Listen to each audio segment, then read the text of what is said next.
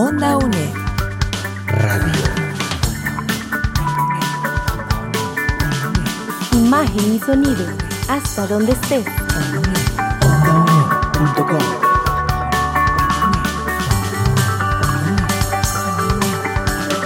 Un espacio de la Escuela de Ciencias Sociales y Humanidades de la UNED. Hasta donde estés. Onda UNED. Acortando distancias. ¿Qué tal? Muchísimas gracias por estar de nuevo en sintonía de Onda UNED. Y hoy el protagonismo lo tiene la Cátedra de Historia, específicamente el curso de Historia de Costa Rica para el Turismo. La profesora María Soledad Hernández, quien es productora ahora de radio también, ha hecho unas preguntas para un invitado muy especial que tenemos hoy. ¿Y cuál es el tema? Las esferas del liquis y nuestro invitado, el doctor Francisco Corrales. Él es arqueólogo del Museo Nacional, pero también trabaja desde 1983 ahí y ha recibido el título por licenciatura de la Universidad de Costa Rica. También es doctor en antropología y tiene énfasis en arqueología de la Universidad de Kansas. Ha sido director del museo y actualmente es investigador sobre los temas de sociedades precolombinas del sureste de Costa Rica. También coordinador de seguimiento a la declaración de los sitios con esferas de piedras del Diquís como patrimonio de la humanidad. Así de importantes estas esferas para el mundo, para nosotros y nosotras, las personas costarricenses. Les doy la bienvenida. Soledad, nuestra profesora, le hará las preguntas para que nuestras personas estudiantes y ustedes que nos escuchan puedan entrar en este tema tan interesante. Bienvenida, Soledad. Bienvenido, don Francisco. Muchas gracias, Catalina. Es un gusto compartir hoy con nuestros estudiantes y nuestras estudiantes y con toda la comunidad educativa y público en general interesado en este tema apasionante que eh, son las esferas del diquis. Muchas gracias a- a- al doctor Francisco Corrales por acompañarnos el día de hoy. La verdad que es un gusto tenerle aquí, don Francisco. Muy buenas tardes, muchísimas gracias por la invitación y estamos a la orden para contar un poquito sobre esos sitios con esferas. Muchas gracias. Don Francisco, yo, eh, eh, bueno, los temas son diversos, pero quisiera preguntarle y que pudiéramos aprender de usted un poco. ¿Por qué fue el Delta del Diquís un lugar geográfica, histórica y arqueológicamente tan relevante? ¿Qué particularidades reúne el, el sitio? A veces uso una expresión copiando una muy famosa que dice que todos los caminos conducen al Diquís. En realidad, uno cuando observa el sur de América Central, se nota que esta área es una zona con condiciones muy apropiadas para eh, el establecimiento de sociedades. Es un área extensa, mide más de 5.000 hectáreas, con tierras potencialmente cultivables. Está a la par de uno de los manglares más extensos o el más extenso de América Central. Está al final del río Térreba, que es la principal arteria fluvial en el sur y este, conecta con los principales lugares de la zona. Si uno viene por la costa desde el norte, o llega ahí. Si viene por el valle del río Terraba, también llega ahí. Si viniera desde el mar, subiendo por las bocas de los ríos Sierpe o Terraba, también llega al delta. Y si viniera desde Panamá, también llegaría ahí. Todo confluye en una zona con una gran riqueza natural, con una posición estratégica y también este, con ciertas condiciones que, que son amenazas, pero que también pueden ser un potencial. Entonces, esas particularidades que tiene el delta del Liquís en términos de productividad, ubicación, condiciones específicas, la hizo, lo hizo apropiado para el asentamiento de grupos humanos desde muy temprano y el desarrollo de sociedades complejas a nivel de lo que nosotros llamamos casi casos que podemos hablar un poquito más de eso, pero esa, esa unión de elementos es lo que hace al Delta un, un sitio o una zona muy especial para ocupaciones humanas. Claro, muy interesante que, que estos grupos eh, indígenas, nuestros antepasados, hubieran dilucidado todo ese potencial y justamente se establecieran en este lugar.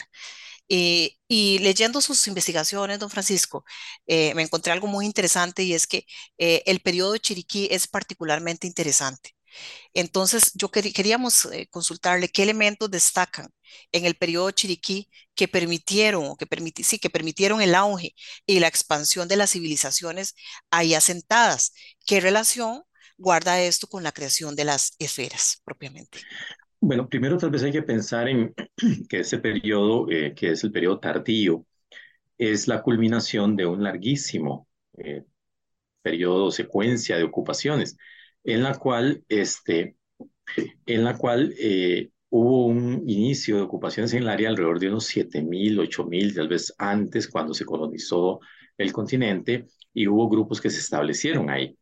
Ya desde ese momento hicieron esa identificación de potenciales y de potencialidad del lugar y poco a poco se empiezan a sentar y a desarrollar y luego de, diríamos, miles de años eh, de conocer el ambiente, de ir progresivamente desarrollando tecnología, capacidades, se llega al último periodo de ocupación precolombina que tiene un nombre arbitrario, se le llama periodo de Chiriquí como podría ser cualquier nombre.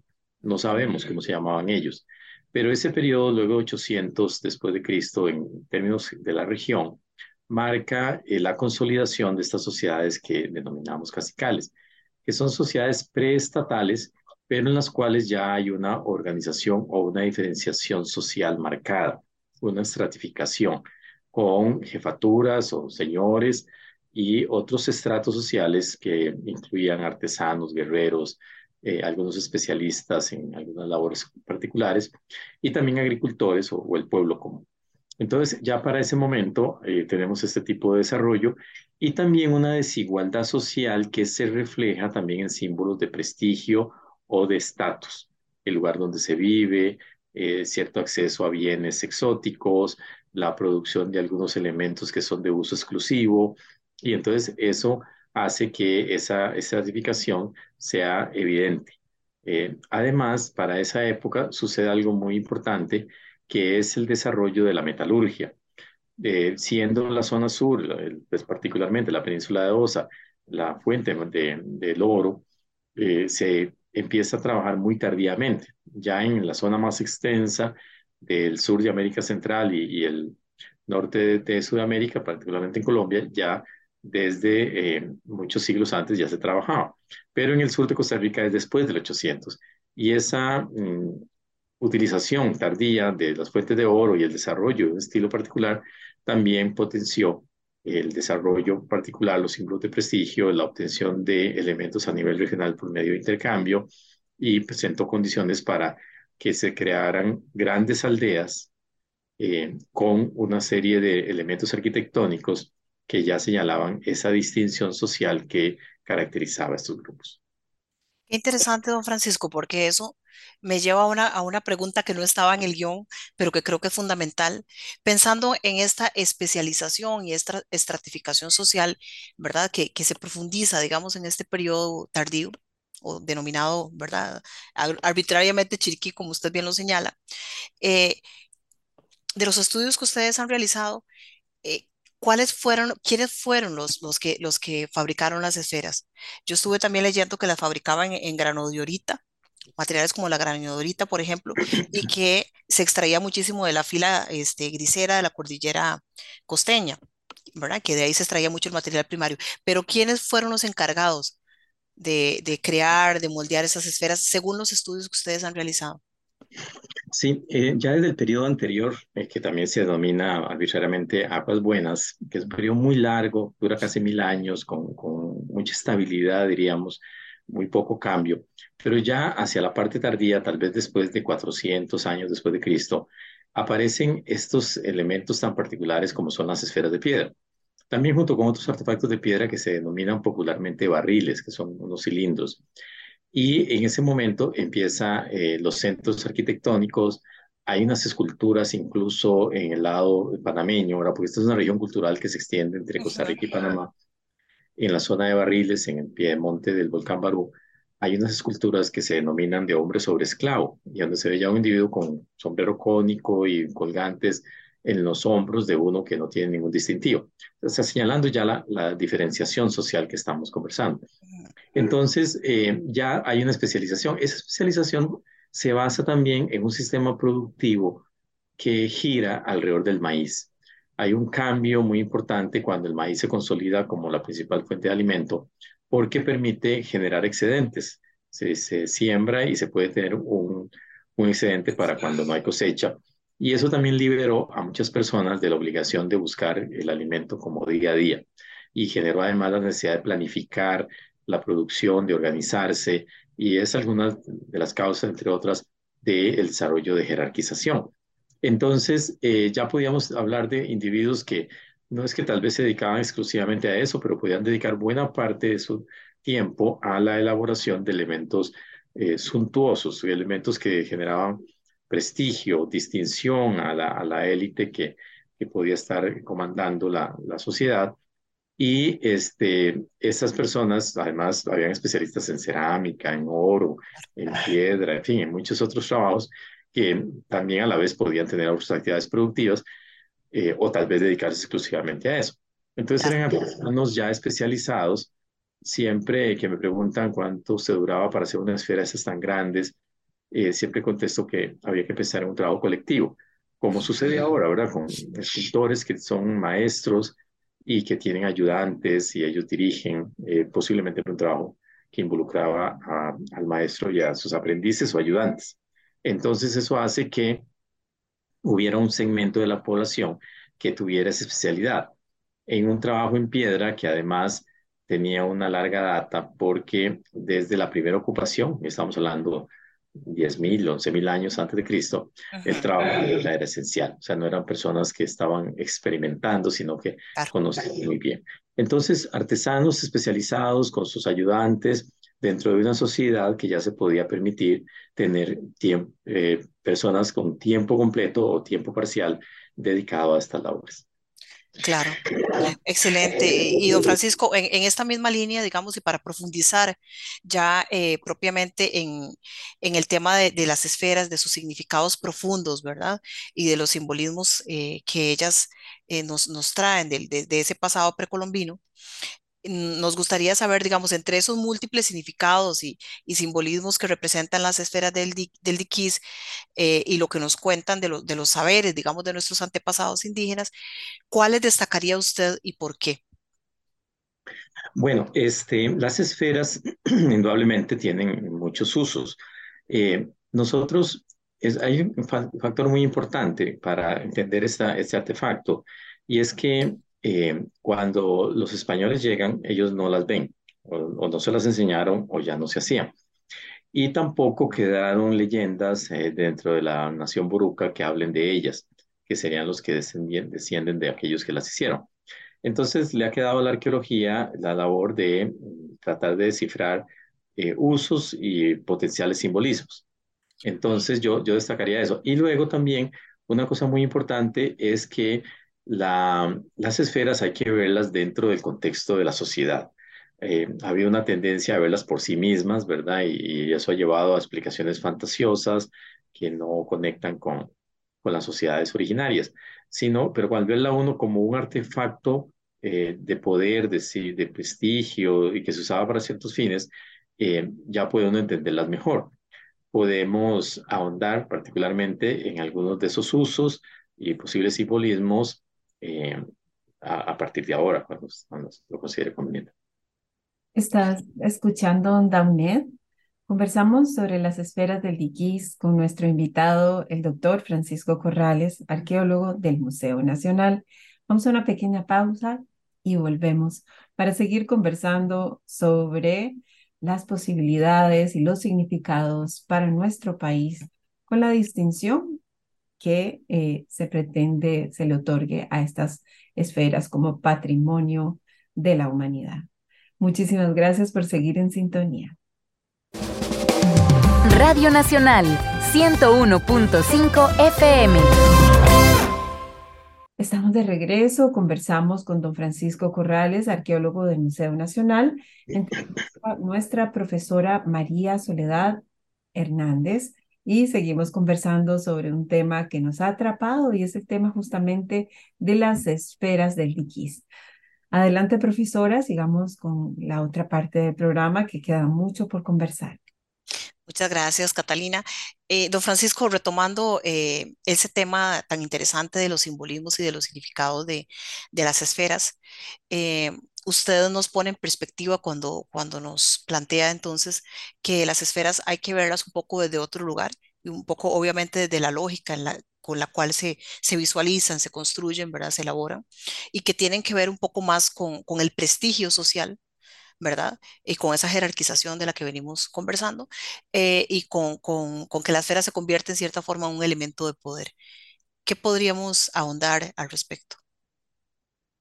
Sí, cuando, cuando iniciamos todo este proceso de investigación de los eh, asentamientos con esferas de piedra, eh, con miras a una posible declaratoria de patrimonio mundial, nos dedicamos a, a, excavar contextos en los cuales aún había esferas in situ, o sea, en su lugar para tratar de entender el papel que jugaron dentro de la sociedad indígena. Y fue así como nos dimos cuenta que eh, hubo diferentes usos. Encontramos eh, esferas en grupos, en áreas públicas, en, medio de estructuras, como en el caso de, los sitios de Finca 6 o Batambal, y vemos que dentro de las áreas públicas se colocaban conjuntos de ellas, posiblemente para actividades de carácter carácter ceremonial o ritual.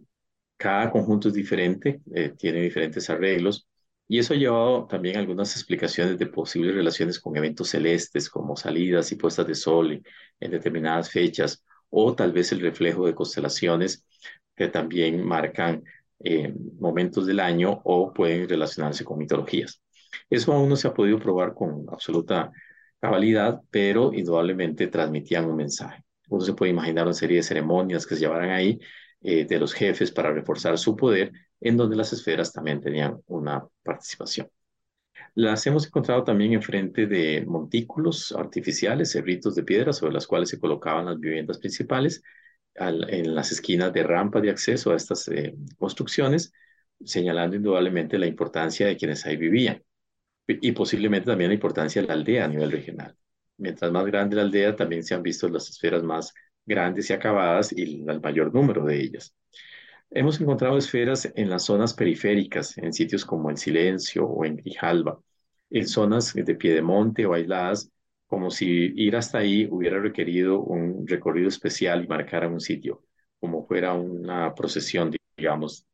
Hemos encontrado esferas pequeñas asociadas a estructuras rectangulares dentro de ellas junto con eh, esculturas quebradas. Eh, también algunas esferas se han encontrado muy pocas dentro de tumbas. Entonces se ve que era un artefacto muy, eh, con muchas facetas. también, y esto está asociado mucho, por ejemplo, a los tamaños.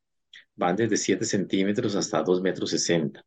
Entonces no era como una, un estándar, ¿verdad? solo, un solo artefacto de una sola manera, sino que los tamaños eran diferentes, las materias primas cambiaban, hay, como bien decía usted en el inicio, de roca ígnea como eh, grano de oritas o gabros, que vienen de las intrusivos en, en, la fila costeña, pero también hay de arenisca y unas muy particulares en piedra caliza, que eran muy difíciles de trabajar. Entonces vemos que eh, tenían múltiples usos y múltiples interpretaciones. Eso hemos podido ver de acuerdo a las excavaciones arqueológicas. Indudablemente, las esferas transmitían un mensaje y tenían un papel dentro de la cosmovisión o la mitología que ellos tenían. Ahí es el terreno más difícil de ingresar por esos elementos que le digo, en los cuales no tenemos referentes mitológicos, pero eh, podemos avanzar tal vez algunas teorías a medida que se vayan investigando y conociendo más. Claro, yo creo que justamente lo interesante de, de todo esto es, es, lo que estamos por conocer. ¿Verdad? Lo que se ha avanzado es muchísimo, pero lo que está por venir es sin duda alguna maravilloso. Francisco, y para ir un poco eh, cerrando el programa y también eh, llevándolo, digamos, al escenario eh, de, de, este curso, nos gustaría, digamos, consultarle qué ha significado para Costa Rica la distinción otorgada al sitio de las esferas como patrimonio de la humanidad. y qué responsabilidades se derivan de ello a la hora de repensar el turismo cultural de la región. Yo trato de ser muy enfática con mis, con mis estudiantes eh, sobre este, esta nueva visión de turismo, un turismo respetuoso, un turismo sostenible, un turismo que realmente ponga en valor los patrimonios este, que visitamos y a los que llevamos los turistas nacionales o extranjeros. Sí, este proceso de, de nominación y, y, y, declaratoria en el 2014 de, de, de, una serie de sitios con esferas de piedra fue eh, realmente la culminación de un proceso de reconocimiento a la importancia que tienen las sociedades precolombinas o preestatales en, en esta zona, no solo de Costa Rica, sino digamos del sur de América Central. Una zona que se vio durante décadas para ponerle un término un poquito gráficos, a la sombra de las pirámides de, de Mesoamérica o de el área andina. Eh, al, al, nominarse como un, un, unos eh, sitios que representan un desarrollo particular de la humanidad, estábamos aduciendo que su conservación y protección es fundamental para preservar esa, esa parte del desarrollo humano de que son tan importantes como la muralla china, o como Chichen Itza o como Machu Picchu. Estas sociedades que vivieron en los bosques tropicales del sur de América Central tuvieron un desarrollo particular y con su manifestación, con su cuestión práctica, nos dejan también un legado para entender eh, cómo fue ese, esa sociedad y qué lecciones nos da para, para el futuro. En la declaratoria también del primer sitio cultural en Costa Rica y diríamos que en el sur de, de, América Central arqueológico también fue una gran relevancia porque estas sociedades esta, que, que se dieron entre Mesoamérica y área andina, eh, estamos hablando de Nicaragua, Costa Rica, Panamá, Colombia, eh, tuvieron un desarrollo que no alcanzó esa monumentalidad, pero sí grandes eh, desarrollos simbólicos y grandes alcances técnicos. Entonces, esa declaratoria vino a reconocer la importancia de sociedades y a cambiar una mentalidad que predominaba en nuestro país de que no habían eh, vestigios arqueológicos importantes, que los indígenas no habían desarrollado técnicas o elementos que pudieran ser considerados complejos. Entonces, ha servido también para mostrar que tenemos un elemento de contribución mundial de importancia que atrae la atención por las particularidades las esferas realmente destacan, pero no solo las esferas, el trabajo en oro, en cerámica, en otras esculturas, también es de gran relevancia. Y ha permitido incorporar también dentro de una oferta que se centra más en lo natural, un elemento cultural de gran atractivo. Hay gente que viene a Costa Rica solamente para conocer las esferas. Y dentro de la filosofía del patrimonio mundial y el patrimonio general, esta declaratoria no solo sirve para proteger y gestionar bien los asentamientos, sino también para generar beneficios para la región para los habitantes que viven cerca. Es muy claro que también debe haber un beneficio para las poblaciones actuales. Genera identificación, genera identidad, eh, elementos de protección, pero también eh, beneficio económico para la zona y de esa manera cambia también la perspectiva de turismo y de conservación que se debe dar en el área. Sí, bueno, sin duda, sin duda alguna, eh, este planteamiento que usted nos, ofrece, don Francisco, nos ayuda a repensarnos y es una manera de, de mm, desentronizar esa lógica colonial con la que hemos vivido durante, durante siglos y, y, este, este último, esos últimos siglos, ¿verdad? Eh, posteriores a, la, independencia, ¿verdad? Eh, donde hemos pensado siempre, ¿verdad? O en el sistema educativo ha costado dar ese paso de entender y reconocer nuestros saberes ancestrales, los propios, y su valía ¿verdad? Eh, a la par de cualquier otro, como los que usted mencionaba, ¿verdad? Como Machu Picchu, como Chichen Itza, como el Gran Jaguar en Guatemala, ¿verdad? Porque no podemos poner las, las, sociedades en, en, paralelo cuando cada una tuviera sus, sus propias características y su, su un desarrollo diferencial, ¿verdad? Em, me parece interesantísimo y creo que eso es un tema que luego podemos enriquecer de cara a un turismo cultural más sensible, muchísimo más sensible y también más comprometido con las comunidades y con el desarrollo de las comunidades y las regiones, tan necesario en nuestro país.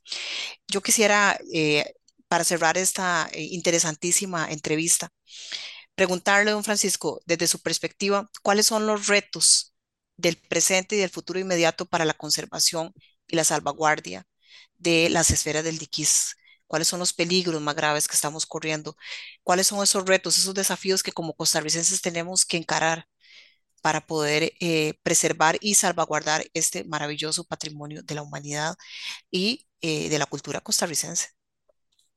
Sí, bueno, una aclaración importante es que la declaratoria cubre a los asentamientos eh, con esferas, no a las esferas per se o las esferas que no estén dentro de esos asentamientos no están cubiertas con la declaratoria. Sin embargo, las acciones que se llevan a cabo también van en beneficio de eh, los, las, las esferas que no están en los sitios y las que están en otros lados. En este momento hay muchos retos, ¿verdad? El hecho de poder conservar esos sitios, la declaratoria no es para siempre, está siendo constantemente revisada. Recientemente el gobierno de, la República ha anunciado sus intenciones de reactivar un proyecto de aeropuerto internacional en la zona cercana a los asentamientos y eso va a conllevar un trabajo de evaluación del impacto que tenga ese aeropuerto en los eh, monumentos arqueológicos que están dentro del área de impacto directo, pero también eh, el impacto que podría tener el, proyecto de aeropuerto en la declaratoria de patrimonio mundial. Para eso se está haciendo las gestiones para contratar a un equipo de expertos que evalúen eso. Tenemos también el reto de generar más, más beneficios a la comunidad, que la comunidad pueda apropiarse de, esos, de ese legado y pueda aprovecharlo de una mejor manera y también de transmitir a la población general esa raíz indígena de gran profundidad de ese contrarrestar el discurso de blanquitud que por más de 100 años se dio y reconocernos como mestizos y como una nación pluricultural y multilingüe y de paso además reconocer los derechos que tienen las poblaciones indígenas actuales eh, que fueron aquellas que descienden o son aquellas que descienden de no solamente quienes hicieron las esferas, sino de quienes habitaron el pasado en el, lugar en el pasado de todo Costa Rica. Entonces, todos esos son retos también de, que, que están, que conlleva, digamos, una, un estudio y, una conservación de estos asentamientos y en general en el país y particularmente los que fueron declarados como patrimonio mundial. Yo, yo visualizo dos grandes aristas ahí, don Francisco, y una es eh, la política, la, ¿verdad? evidentemente hay un tema de sensibilización política para lograr que yo creo yo, no equivocarme, que lo, lo ideal sería que se, que se decline esta posición de, de ubicar ese aeropuerto en este lugar, eh, donde causaría un, una, un, impacto ambiental y cultural eh, tremendo. ¿verdad? Eh, para ubicarlo en, en, un lugar más apropiado. Y por otro lado, también escuchándolo usted, sigo pensando que tenemos una deuda tan grande a nivel de educación intercultural, en educación intercultural, una mayor sensibilización y el trabajo con las comunidades. ¿Cómo podríamos abordar, eh, o cómo, cómo está pensando la comisión, cómo están pensando ustedes abordar estos retos tan importantes? Se ha venido realizando un trabajo muy intenso por más de 10 años en, en esos campos, ¿verdad? De, capacitar a jóvenes, de divulgar el conocimiento, de interactuar con las entidades locales. Nosotros ahora lo que estamos abocados es que se hagan los estudios correspondientes y que los resultados que se den eh, pues puedan permitir dar las recomendaciones pertinentes, ¿verdad? Hasta que esto no se haga, no, no adelantaríamos un, criterio, pero indudablemente eh, sí es evidente que, que, habrá que discutir eso con, con, con bastante profundidad. Y es importante que la gente entienda que el patrimonio es de ellos, ¿verdad? No es una entidad centralizada la que viene a hacer todas las cosas, sino que es junto con la comunidad que se resuelve. Y eh, ha sido un cambio total en el quehacer del Museo Nacional, una descentralización, ¿verdad? Ya no todo es acá, sino que se hace también allá, y el tender puentes con toda una serie de organizaciones locales a nivel estatal, pero también a nivel regional, local, eh, este, popular, que permitan tener una mejor gestión, una mejor gobernanza de todos estos recursos para el bienestar de la población en general. Muchísimas gracias, doña Soledad Hernández, nuestra profesora, y don Francisco Corrales, por esta interesante entrevista, por su abordaje, por la sensibilidad y ustedes que nos escucharon. Recordar que estas esferas son únicas en el mundo por su tamaño, por su perfección, por su gran valor y esperamos poder seguir conversando sobre este interesante tema. Ojalá cuando se haga la declaración tenerlo con nosotros y nosotras aquí, don Francisco. Les agradecemos muchísimo la sintonía y recuerden que este y otros programas de Onda UNED los pueden descargar en nuestro sitio web. Soledad, una despedida rápida. Bueno, muchas gracias eh, a todas las personas que nos pudieron acompañar hoy. Sin duda, un programa excepcional eh, que nos deja muchísimas preguntas, pero también eh, nos deja una, una gran satisfacción, un sentimiento enorme de orgullo y de, identificación con el legado de nuestros pueblos este, indígenas. ¿verdad? Y un compromiso, sobre todo, un compromiso enorme, ¿verdad? De la educación para transformar este pensamiento y acción. Muchas gracias, don Francisco, por, su entrevista de hoy, eh, realmente genial, eh, y a todos muchas gracias. Onda UNE. Radio. Imagen y sonido. Hasta donde esté. Onda